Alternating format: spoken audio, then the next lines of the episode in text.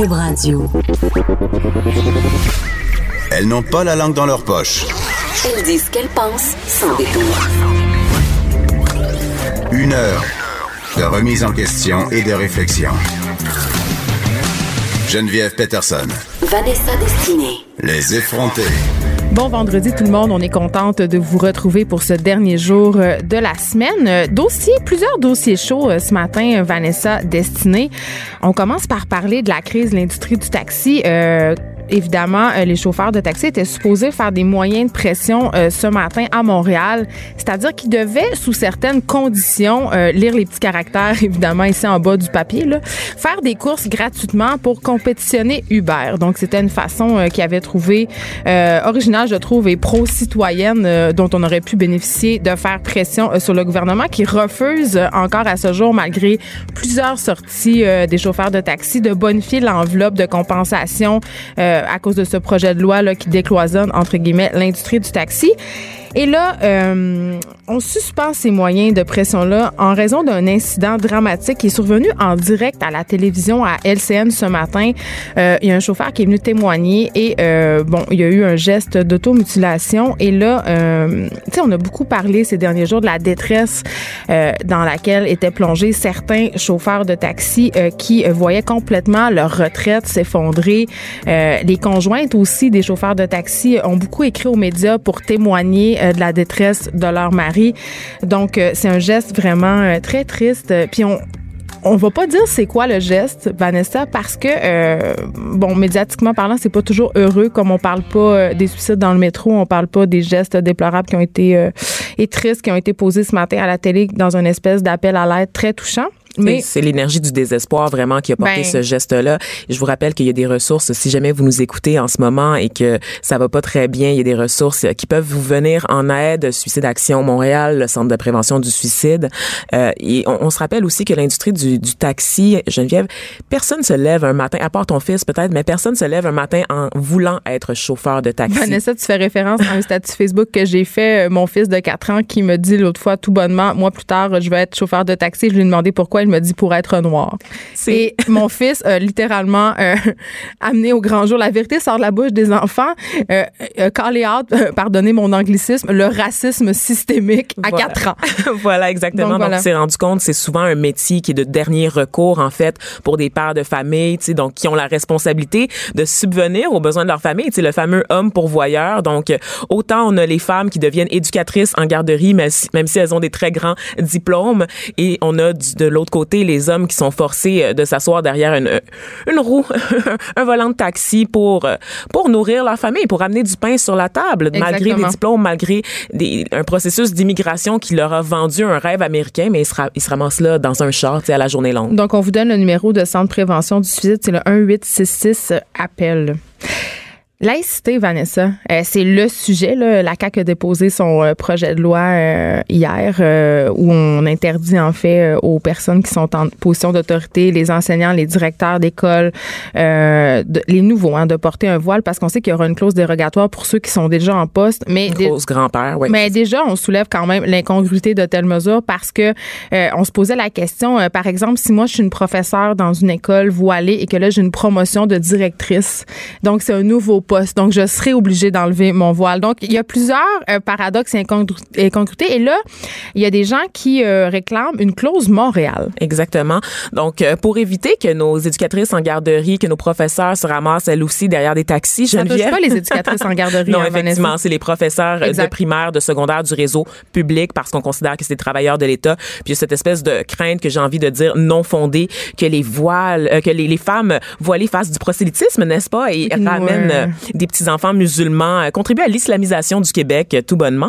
Donc euh, en ce moment, c'est ça. Donc l'opposition à l'hôtel de ville de Montréal ré- euh, réclame une clause Montréal sur le projet de loi sur la laïcité afin de prévoir des exceptions. Ils veulent une laïcité ouverte. Le projet de loi, ben, il est porté un peu par Lionel Pérez, qui est chef d'ensemble Montréal. Lionel Pérez, qui lui-même porte la kippa juive, n'est-ce pas? Oui, qui a- Donc, il y a un signe ostentatoire. Il a parlé de son malaise. de son malaise parce que parce que en tant qu'élu, il peut porter sa kippa pour siéger Oui, siéger au conseil de ville de Montréal, mais il, il, constate que des membres de sa communauté ne peuvent pas exercer certaines professions, n'ont pas toute cette liberté-là. Donc, c'est vraiment une incongruité, vraiment, que des élus puissent continuer à avoir des signes religieux ostentatoires. Et là, euh, sur les médias sociaux, évidemment, plusieurs membres des communautés culturelles euh, du Québec, ils vont de leurs commentaires sur ce fameux euh, projet de loi-là. Et il y a le commentaire d'une juriste, en fait, Takwa Swissi, qui est juriste journaliste et qui est aussi maman, qui qui a fait un statut qui, qui, a vraiment attiré mon attention. Elle a évoqué le fait que peut-être elle avait envie de quitter le Québec pour retourner à Ottawa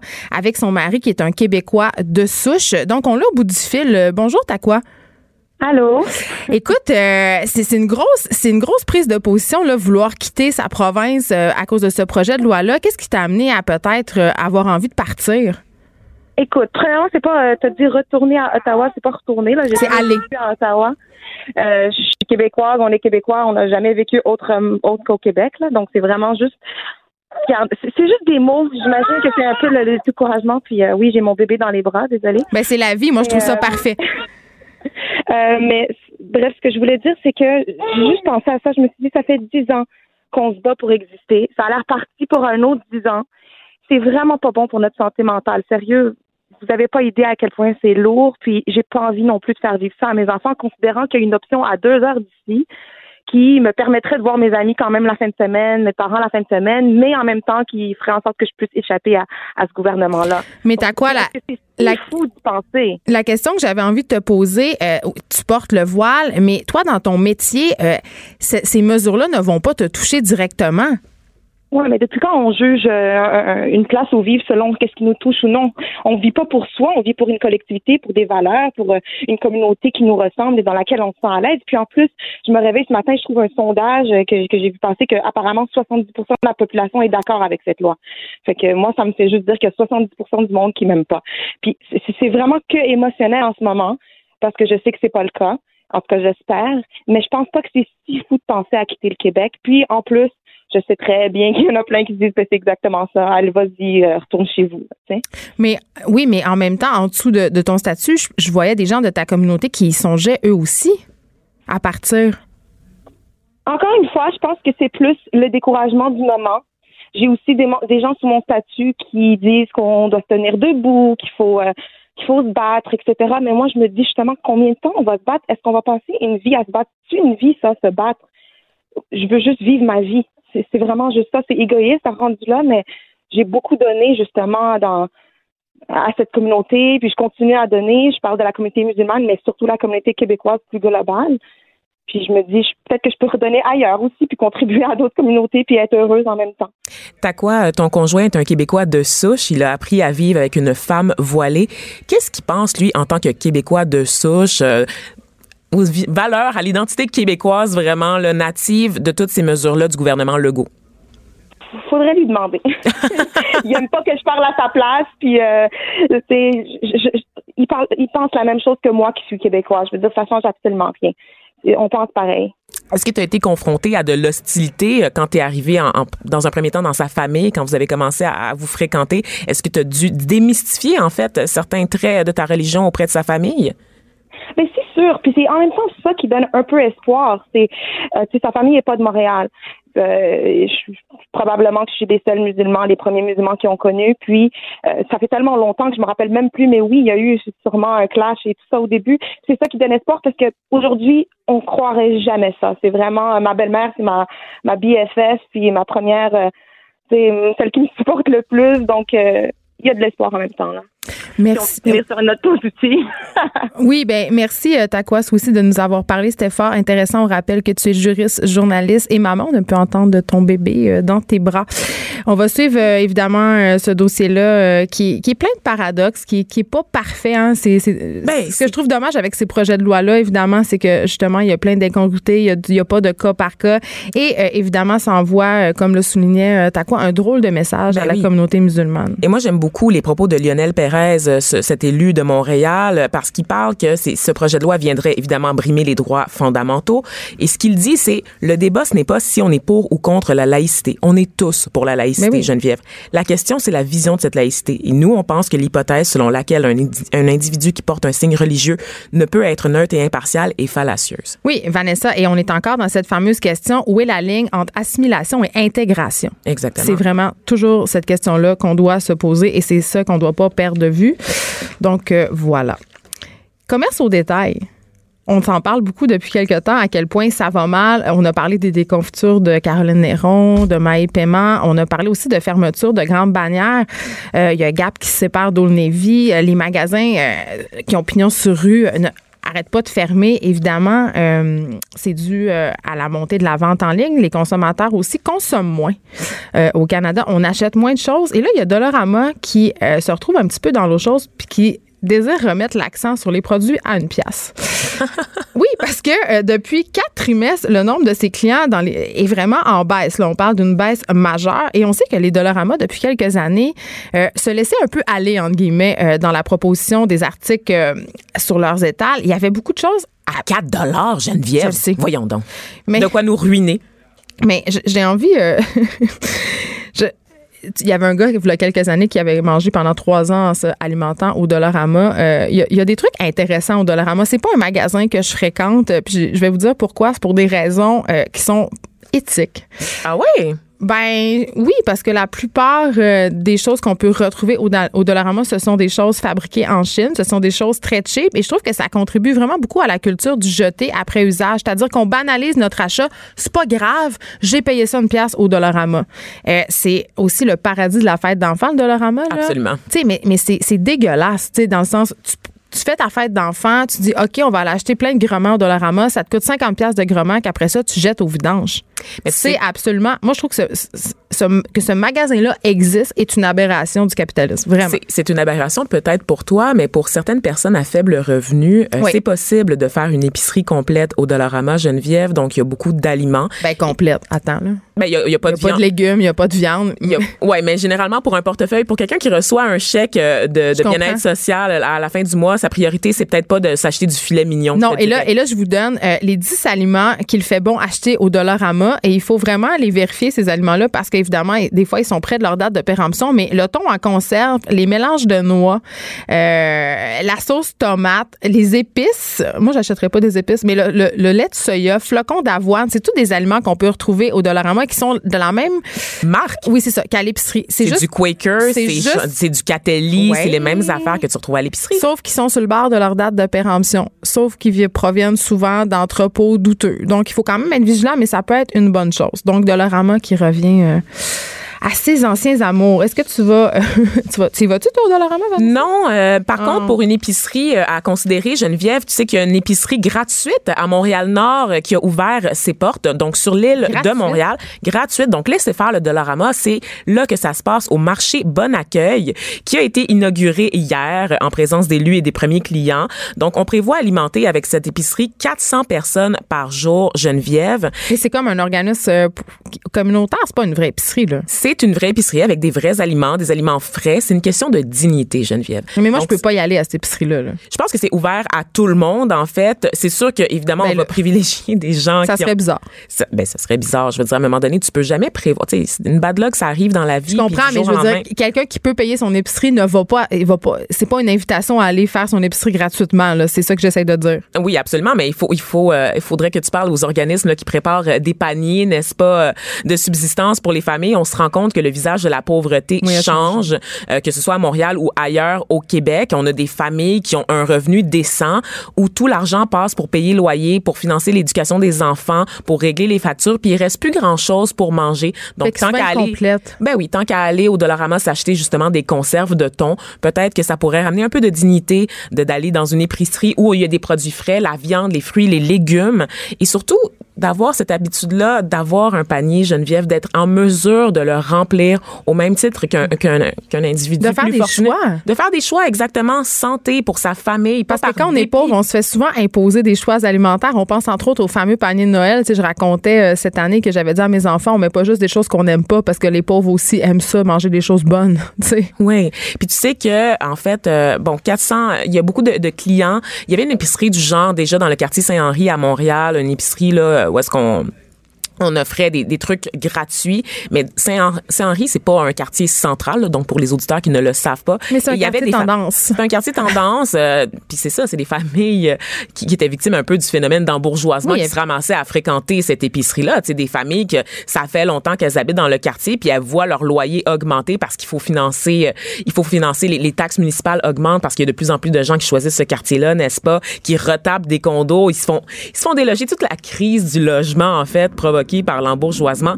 c'est du sérieux et ça a des impacts sur le portefeuille des gens évidemment les moins nantis. Et tu sais que pour se rendre à cette fameuse épicerie de Saint-Henri, Geneviève, il y avait des gens qui passaient jusqu'à 90 minutes dans le transport en commun parce qu'évidemment on parle de familles qui n'ont pas nécessairement de voiture, n'est-ce pas, pour aller faire une épicerie et revenir chez eux. Donc des familles qui étaient à l'extérieur du quartier qui venaient jusqu'à Saint-Henri faire leur épicerie. Donc en développant cette offre-là, en offrant une autre épicerie dans un autre quartier qu'on sait quand même là, qui est un peu l'épicentre de la pauvreté à Montréal, Montréal-Nord, n'est-ce pas, ben, on offre d'autres options à ces familles-là démunies.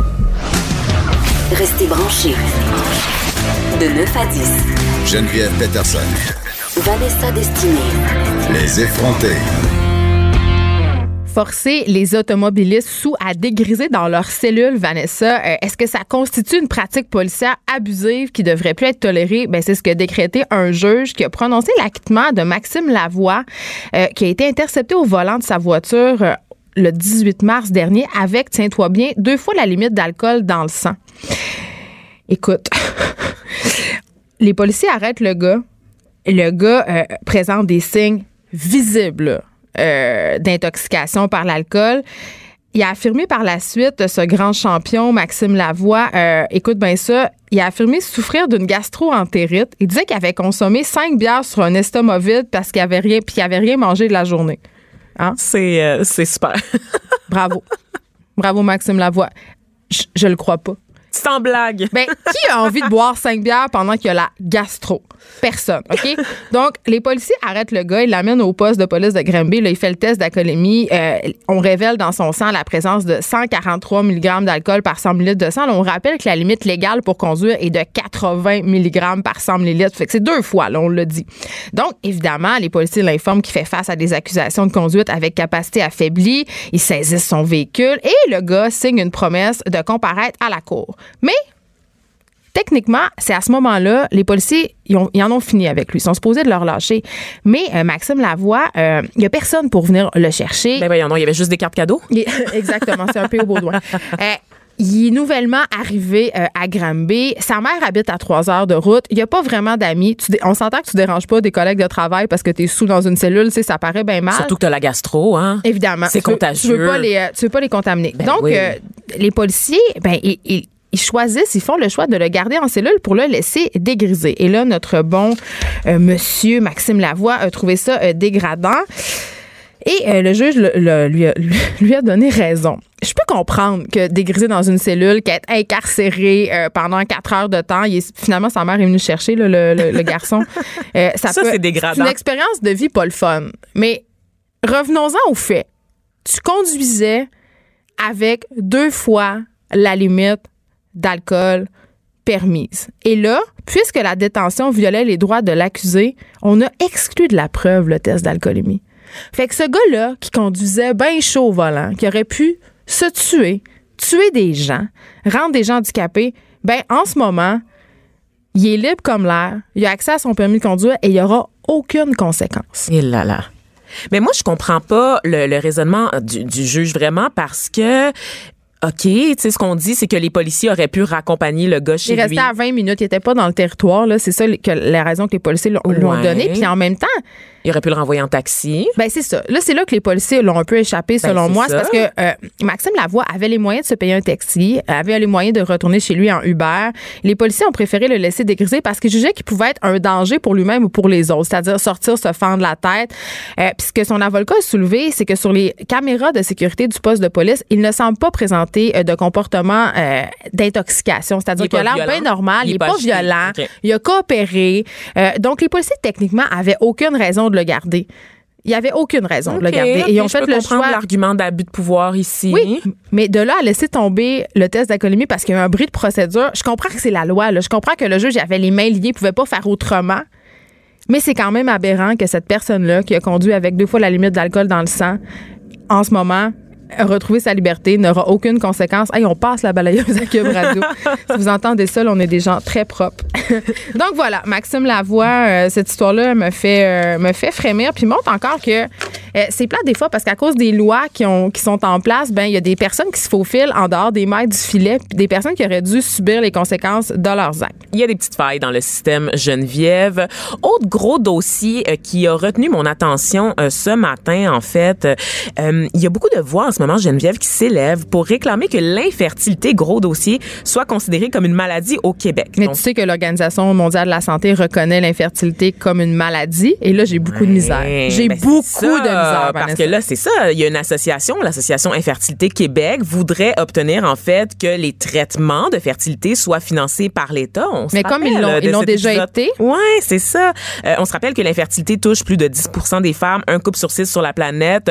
Euh, l'infertilité, ça peut aussi venir des hommes, n'est-ce pas? Donc Mm. euh, souvent une fois sur deux à peu près sur le couple, c'est soit c'est l'homme ou la femme là, qui présente des problèmes liés à la procréation. On sait que c'est une procédure qui coûte très cher. La procréation assistée, ça peut coûter jusqu'à 15 000 dollars par traitement et généralement il en faut plusieurs, dépendamment en fait euh, ben, de la- des conditions biologiques de la personne, de l'état de santé de la personne pour tomber enceinte. Donc tu fais pas juste un traitement puis tu tombes enceinte puis let's go. là. Un truc euh, positif euh, que moi je trouvais dans le temps où c'était remboursé par l'État, c'est qu'on avait mis fin, si on veut, à l'implantation massive d'embryons. Parce qu'on sait que quand ça coûte beaucoup d'argent, euh, les gens ils veulent pas revenir euh, trop souvent là. Fait que le problème éthique malheureusement, puis il y a plusieurs infirmières dans des cliniques de fertilité qui m'en avaient parlé. J'avais fait un reportage dans le temps dans le journal de Montréal sur ce sujet-là. Ils me disaient euh, que les médecins implantaient 3, 4, 5, 6 embryons. Fait que là on se ramassait avec des grossesses gemelaires, des triplés, des quadruplés, On des se rappelle de. Octomom aux Oui. États-Unis, cette femme Ben, qui avait eu huit, cette femme monoparentale qui a eu huit enfants. Et à ça, la ça suite coûte cher à l'État. Ça, ça coûte cher à l'État, Vanessa, parce que euh, qui dit grossesse gemelaire, des triplés, tout ça, euh, c'est des coûts d'accouchement, c'est des grossesses à risque. Souvent, ces enfants-là naissent prématurés, ont des problèmes de grande prématurité, donc c'est problématique.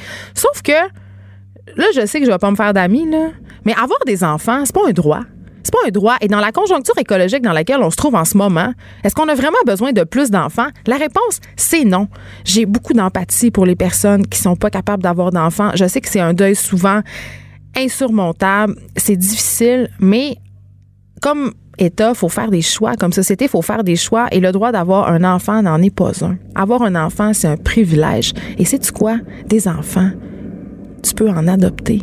Il y en a qui sont disponibles, entre guillemets. Tu peux adopter par la Banque Mixte au Québec, tu peux adopter à l'étranger. Pourquoi?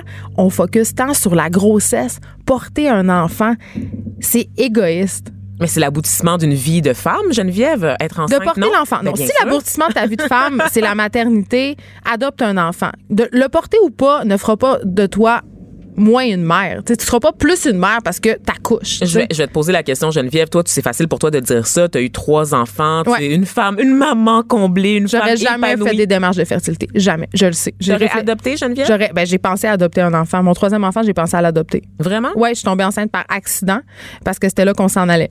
Mais qu'est-ce que tu réponds aux, aux parents, c'est ça qui disent que c'est pas la même affaire, que qu'ils veulent ils veulent porter la chair de leur chair, puis que c'est une expérience qui, qui est à vivre. Puis comme je te dis, le fait que l'Organisation mondiale de la santé considère ça comme une maladie, comme plusieurs pays, soit dit en passant, par, Oui, exemple, Israël. par exemple en Israël, on reconnaît que c'est une maladie. En Suisse aussi, Euh, il y a pas de régime privé, mais euh, de, de régime public, mais on, on le fait par le, le biais d'assureurs privés qui vont financer. Je comprends euh, que c'est une maladie comme l'endométriose, c'est une maladie? Je veux dire, on peut soigner, on peut soulager, mais de là là à fournir à ces gens-là une aide financière pour qu'ils puissent accomplir leur rêve de parents de procréer.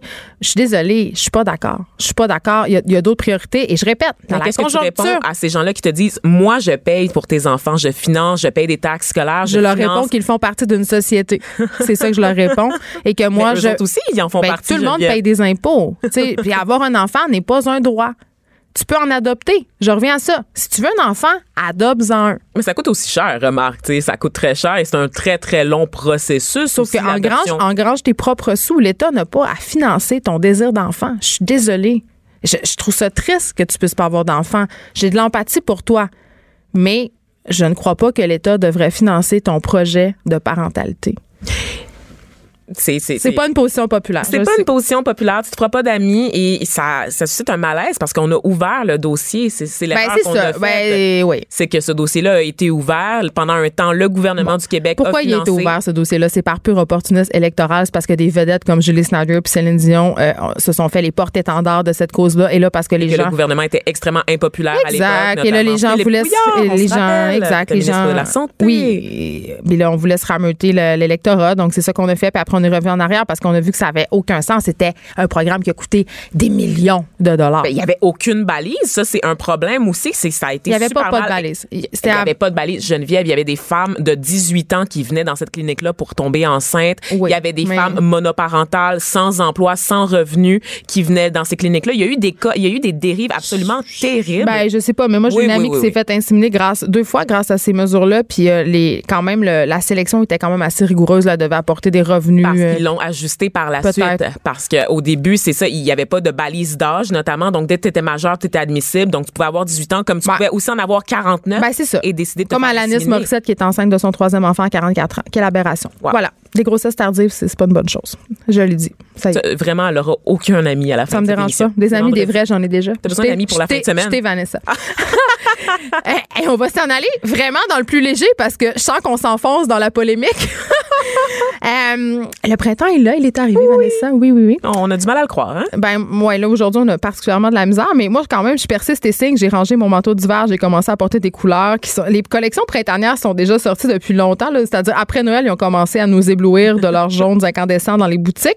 Et là, tranqui- tranquillement, pardon, il y a les nouvelles lignes de cosmétiques qui apparaissent sur nos tablettes. Ben oui, parce qu'à chaque année aussi, Oui, durant euh, le printemps, ça tout plein d'affaires qui apparaissent sur, euh, au Jean Coutu, au Pharmaprix, tout ça. C'est ça. Et là, cette année, la mode est au vert. Et pas vers la couleur, là. Vert écologique, vert bio, vert naturel. Et là, tu vas me parler d'une mode. Puis moi, pour vrai, j'avais jamais entendu parler de ça. Le maquillage anti-pollution.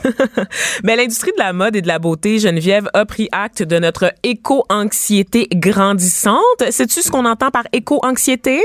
C'est le mal du siècle, Geneviève. Ben, OK? c'est être stressé avec la fin du monde. là. Oui, Je pense oui, qu'on oui. l'est tous.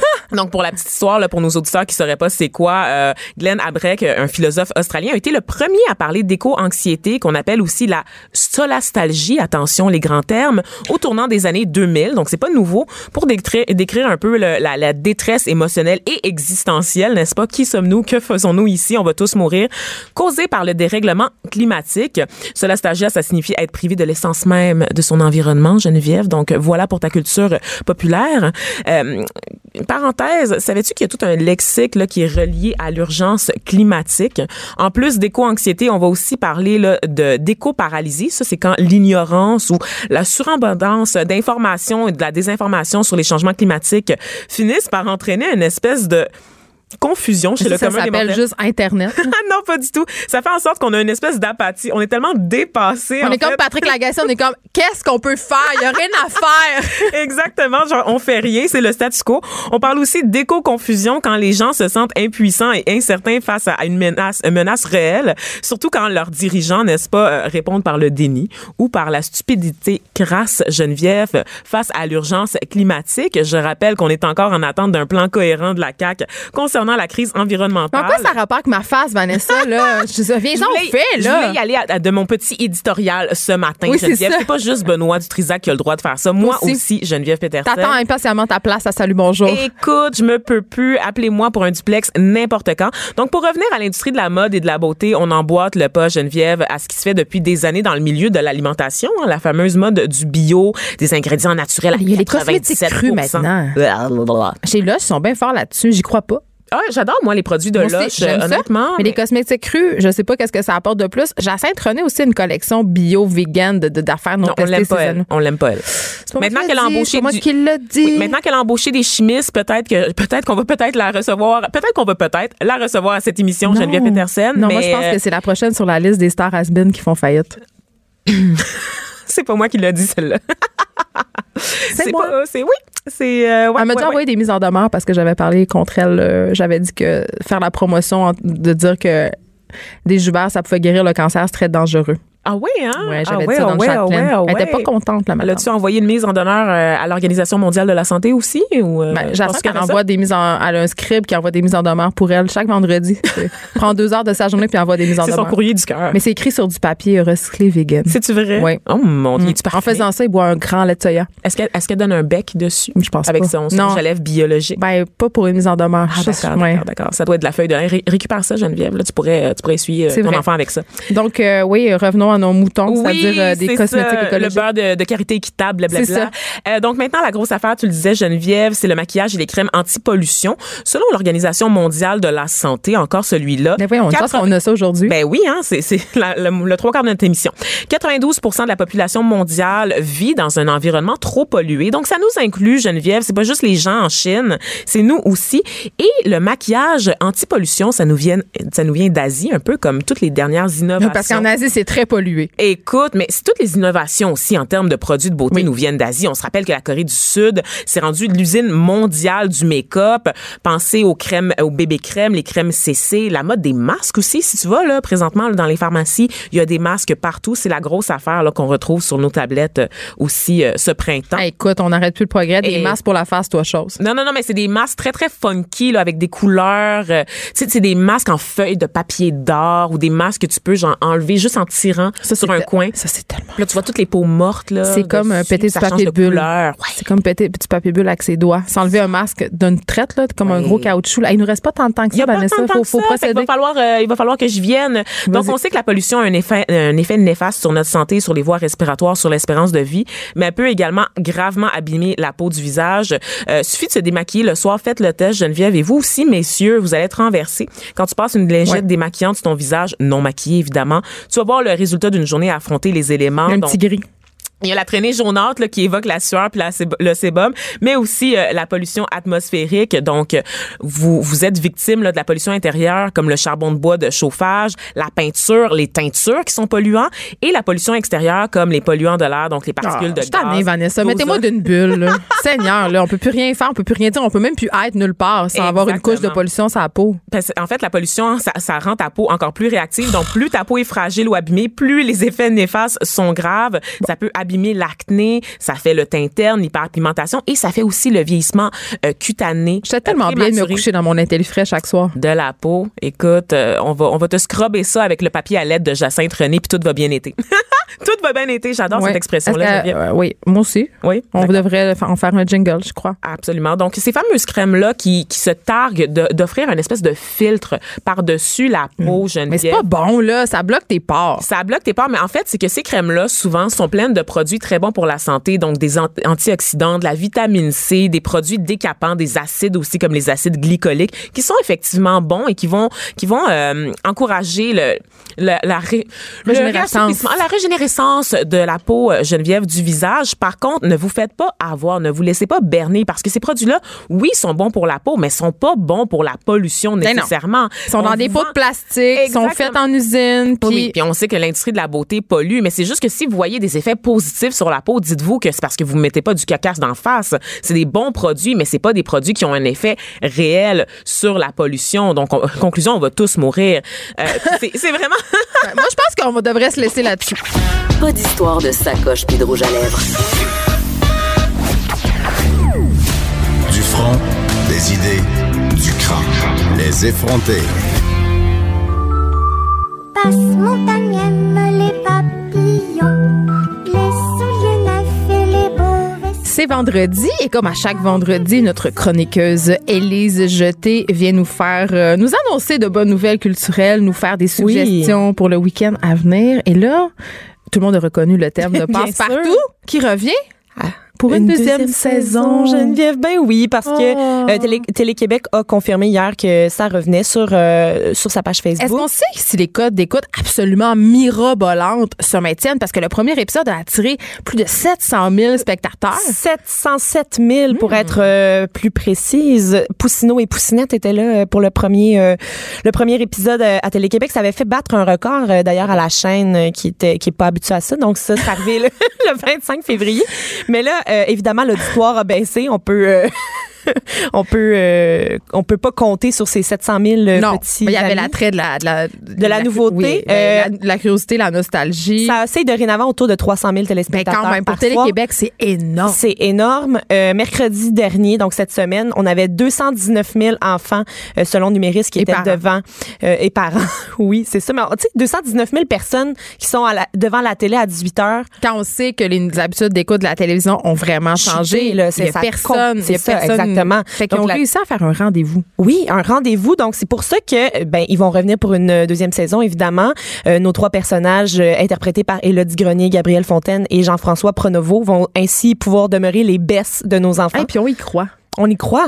Pour vraiment. vrai, je- tu sais, étant vraiment de la génération passe-partout, j'ai accueilli la, la venue de cette nouvelle mouture avec beaucoup de scepticisme. Oui. Euh, tu sais, dans ma tête, passe-partout, passe-montagne, puis passe-carreau, euh, ce sont des visages très précis. J'avais peur que les nouveaux visages réussissent pas, si on veut, à les éclipser, en guillemets, ou à prendre la relève, mais c'est vraiment pas le cas. Et mes enfants, euh, mon fils de 4 ans adore ça, il me demande de l'écouter. Nous, on l'écoute sur l'ordi, euh, on, on l'écoute pas à 18 heures. Donc tu fais pas partie des statistiques. Non, mais, euh, mais on l'écoute vraiment beaucoup, puis il adore ça, puis ça me fait toujours un petit quelque chose quand je l'entends chanter des maisons, des maisons, des maisons, boîte à soupe. Tu sais, c'est Ben c'est un oui. tour de force qui ont réussi à réunir des générations de, de personnes, euh, puis de les rassembler autour de, de cette émission-là. Absolument. euh, bonne Puis euh, rendez-vous aussi pour ton fils, hein, parce qu'il va avoir des épisodes nouveaux tout ce printemps et tout cet été. Donc C'est incroyable. c'est c'est sans arrêt. Puis on rappelle quand même que les, les diffuseurs sont de plus en plus frileux à financer du contenu pour enfants. On achète beaucoup de contenu à l'étranger. Donc, euh, c'est vraiment, euh, c'est vraiment une bonne nouvelle qu'un fleuron de notre culture québécoise euh, soit à ce point célébré et qu'on continue. J'espère qu'il y aura une troisième saison puis une quatrième. Puis Ben oui, jusqu'à ce que nos enfants aient des enfants. Où tu vas quand tu dors en marchant, et Élise, c'est une phrase très poétique, mais C'est aussi hein? le titre d'un parcours artistique à Québec. Oui, ça se passe à Québec au mois de mai. Ça a été annoncé la semaine dernière, puis j'avais envie de t'en parler parce que, euh, premièrement, le titre m'a beaucoup interpellée. Ben oui. Magnifique, c'est poétique, comme tu dis. Euh, c'est un événement qui est un projet du Carrefour international de théâtre à Québec et ça existe depuis dix ans à tous les printemps. Donc, ça fait sortir les gens un peu dans la rue. Euh, c'est le meilleur contexte, en fait, qu'on nous dit pour visiter Québec avant euh, la frénésie de l'été où est-ce que tous les touristes Ah, il une frénésie? Une petite frénésie autour de, tu sais, le vieux Québec. Ah oui, il y a- Voyons. il y, a beaucoup d'Asiatiques qui prennent des photos. ben oui, c'est Est-ce que c'est raciste ce que je viens de dire? Peut-être. Mais avant que les, euh, les gens viennent faire des selfies dans le Vieux-Québec, Oui. on, euh, on peut y aller pour se promener.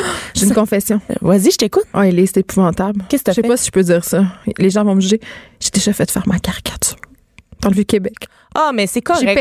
On a, on a tous Ah, notre quelque Thomas Leblanc fait des signes en régie que lui aussi a fait faire sa caricature deux fois. Thomas, t'as erré. Ça, Mon Dieu. J'espère qu'il va avoir son emploi après les Bien exagéré de ce côté-là. Euh, donc, le, le parcours dont je te parle, ça se divise en cinq tableaux. C'est coordonné par le metteur en scène Alexandre Fecteau.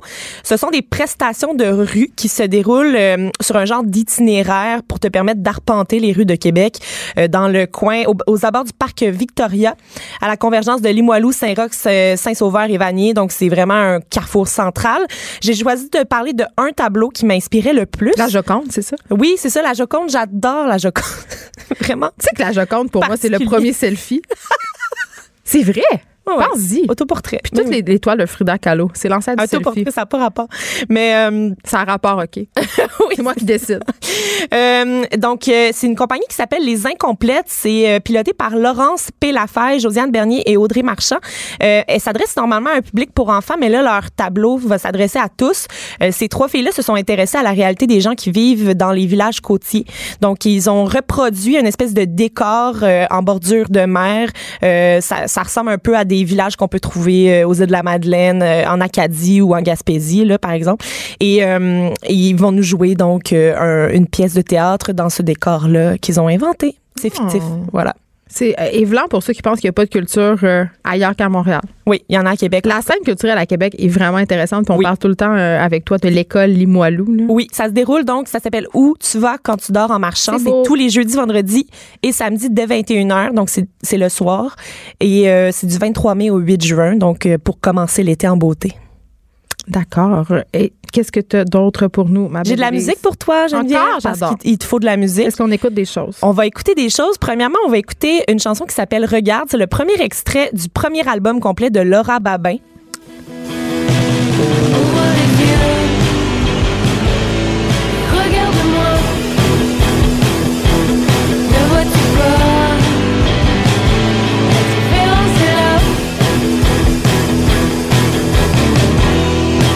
Elle avait, euh, elle avait un, un EP à son actif qui s'appelait, euh, qui s'appelle Water Buffalo. Et euh, là, son premier album va sortir le 28 mai. Ça, c'est le premier extrait. L'album va s'appeler Corps Coquillage. J'adore ça, Corps Coquillage. C'est beau. Je trouve que c'est une autre belle métaphore. Je suis dans les belles métaphores aujourd'hui, On Geneviève. voit que t'es une femme de lettres, Élise. Une femme de lettres, euh, c'est son premier long jeu, donc c'est des sonorités rock, euh, grunge, mais avec aussi beaucoup de euh, un rapport. euh, elle parle du rapport à soi. les textes sont assez intimes. Euh, c'est beaucoup d'intensité. euh, je te- dans ce qui se passe actuellement en musique euh, au Québec, dans ce que les femmes proposent, on a beaucoup de euh, de, de la balade. On, a- on a beaucoup de, de Beaucoup de musique triste. de musique triste, guitare acoustique, piano. Elle, elle nous amène vraiment dans quelque chose d'un peu plus désinvolte que je trouve Mais rafraîchissant rock aussi. rock euh, rafraîchissant. Ouais, vraiment, c'est c'est je suis bien rafraîchie. Parce que non, le rock n'est pas mort. Le rock n'est pas mort, Geneviève. Et il y aura un lancement au théâtre La Licorne le 28 mai à 17h. Et euh, donc, je me dis que vu que c'est au théâtre La Licorne, il va peut-être y avoir quelque chose de plus flamboyant dans un théâtre quand même. Tu penses qu'il va y avoir des performances? Je sais pas, mais Bon, j'espère. Je me croise les doigts. Voilà. Euh, festival en chanson de Petite-Vallée. Ça, ça, ça se passe en Gaspésie. Ça se passe en Gaspésie. Je sais. C'est c'est vraiment le fun, mais il n'y a pas eu un feu. Il y a eu un feu. Donc là, je vais t'expliquer ce qui s'est passé. là. le festival en chanson de Petite-Vallée, c'est l'un de mes festivals préférés de musique. Mais C'est sûr, c'est en Gaspésie. c'est en Gaspésie parce que quand tu vas à ce festival-là, tu t'en vas pas juste euh, voir un festival, tu t'en vas un peu en vacances parce que tu t'en vas en bord de mer. Moi, j'ai vu Caillouche C'est ce festival-là. Ah oui, Caillouche. Mais Caillouche, il est incroyable. Mon frère est un, un grand fan de Caillouche. Mais tout le monde devrait être un fan de Caillouche. là. Si vous aimez Richard Desjardins, Oui, oui. si vous aimez Fred Pellerin, si vous aimez tous ces chanteurs-là, euh, Caillouche, c'est la base. C'est Oui. le- leur père, c'est leur roi. Absolument. Et il y a des textes vraiment euh, incroyables, euh, malaisants, drôles. euh, c'est lui qui, qui chante mille après mille à la base, je crois. OK. Mais je suis même pas sûre. Hmm, je non, sais je pas. pense que je me trompe. On va vérifier. Je pense on que je suis va, en train de dériver. Elle dérive, cette fille. Mais il dit, il dit qu'il va. Il y a une chanson très belle où il dit qu'il va pas laisser sa blonde, ça cancelle pas le câble de la TV. J'adore. OK, bon. Fait qu'allez voir Caillouche, mais il sera pas là cette Il année. sera pas là cette C'est année. un aparté sur Caillouche. J'avais envie de parler de mon amour de Caillouche. Bon, Oui, c'est réglé. Mais dérive terminée parce Oui. que on va se parler euh, du festival en chanson. La programmation a été dévoilée mardi et ce festival euh, là donc fait toujours euh, met toujours en, en valeur un artiste passeur qu'on appelle donc qui est responsable de la passation des traditions. Euh, passation des traditions musicales puis euh, ça commence toujours par un grand spectacle dans un chapiteau avec cet artiste passeur. Cette année, c'est Patrice Michaud qui, est là. Et euh, cet artiste passeur-là fait un grand spectacle avec 350 enfants des écoles de la Gaspésie. Donc, durant toute l'année scolaire, il y a 350 enfants dans leur école, toutes séparées, là, qui euh, apprennent des chansons de Patrice Michaud, mais aussi d'autres chansons. Et ils sont prêts pour faire le grand spectacle. Eux, ils arrivent, puis ils font des, des chansons au départ tout seuls. Mais tu sais, des grandes chorales d'enfants, là, à chaque fois, là, moi, je braille comme un ça bébé. We are the Geneviève. world style. Je dégouline Oui. de larmes. Euh, même les plus les moins sensibles, là, ils finissent par euh, brailler leur vie Ben, c'est sûr, surtout quand t'as bu un verre ou deux. c'est magnifique. Tu sais qu'à Petite-Vallée, il y a aussi un camp musical. Hein. C'est un une, euh, musical. c'est une ville qui vibre vraiment de chansons. là. Oui, Tu sais. puis ce qui est vraiment intéressant, c'est que aussi euh, là, on a, on a comme un- un- une problématique euh, que tu as soulevée tout à l'heure, c'est que le théâtre a brûlé à l'été 2017, euh, juste, à- Oui, c'est juste ça. après le, au- juste après le, le- le festival. Et là, c'était tout le monde était atterré. Moi, j'étais là avec une gang d'amis, puis quand, quand on a vu le théâtre brûler, on était tous en sanglots. Là. T'étais là? Non, on était pas. Non, on l'a vu brûler à la télé, mais on Ah, revenait mon de là, tu sais, nous, on, Oui. ça faisait quelques, quelques semaines qu'on était revenus, puis on avait tellement vécu une belle expérience là-bas que On ça avait nous peur a que ça revienne pas. parce atterri. qu'ils ont de la misère. Et à- là, l'an dernier, moi, je suis retournée et ce qu'ils ont fait, c'est qu'ils ont fait un théâtre temporaire qui est fait en toile, mais tu sais, de- rigide, là. Tu sais, c'est- c'est très, très, euh, c'est très solide. Il y a comme du bois.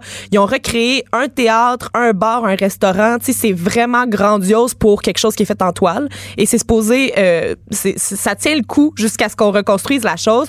Là, ce qu'on nous a dit pendant la conférence de presse, toutefois, mardi, en, lorsqu'on a annoncé la programmation, c'est que les fonds qui sont euh, qui ont été amassés euh, et aussi les fonds des assurances qui ont été euh, mis euh, qui étaient, qui devaient être mis sur la, La reconstruction du oui. théâtre. Il y en a beaucoup de ces fonds-là qui ont été utilisés pour la manœuvre temporaire pour pouvoir continuer à offrir les services. OK, mais ça, c'est un peu cave. Fait que là, il y a comme, euh, ils ont comme un petit souci financier. Euh, ils espèrent Encore une fois, la bonne gestion de nos institutions culturelles. petit euh, problème de finances. mais le problème à la base, Élise, c'est peut-être que c'est pas des gestionnaires qui gèrent les, choses. les choses, Les choses. les choses culturelles.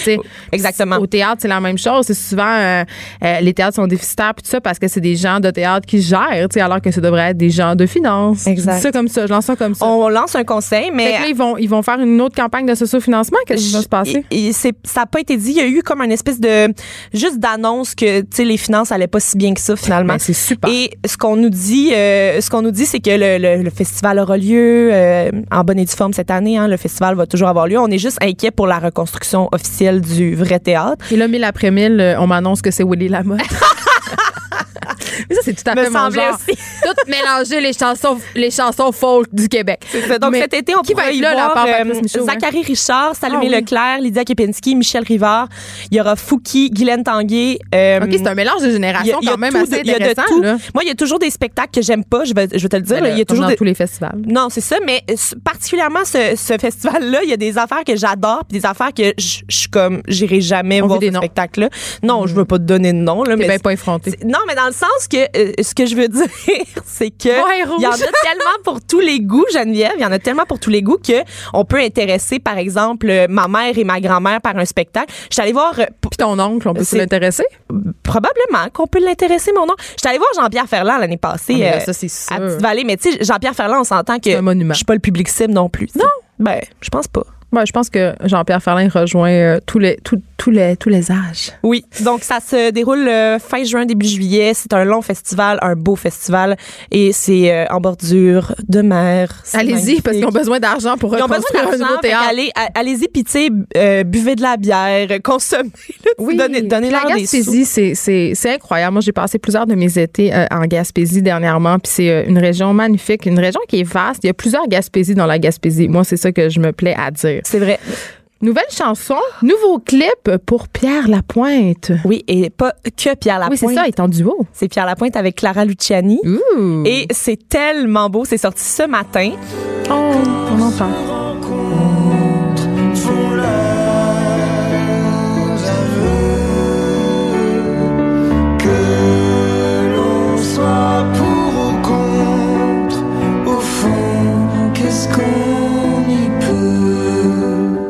Est-ce que c'est une berceuse?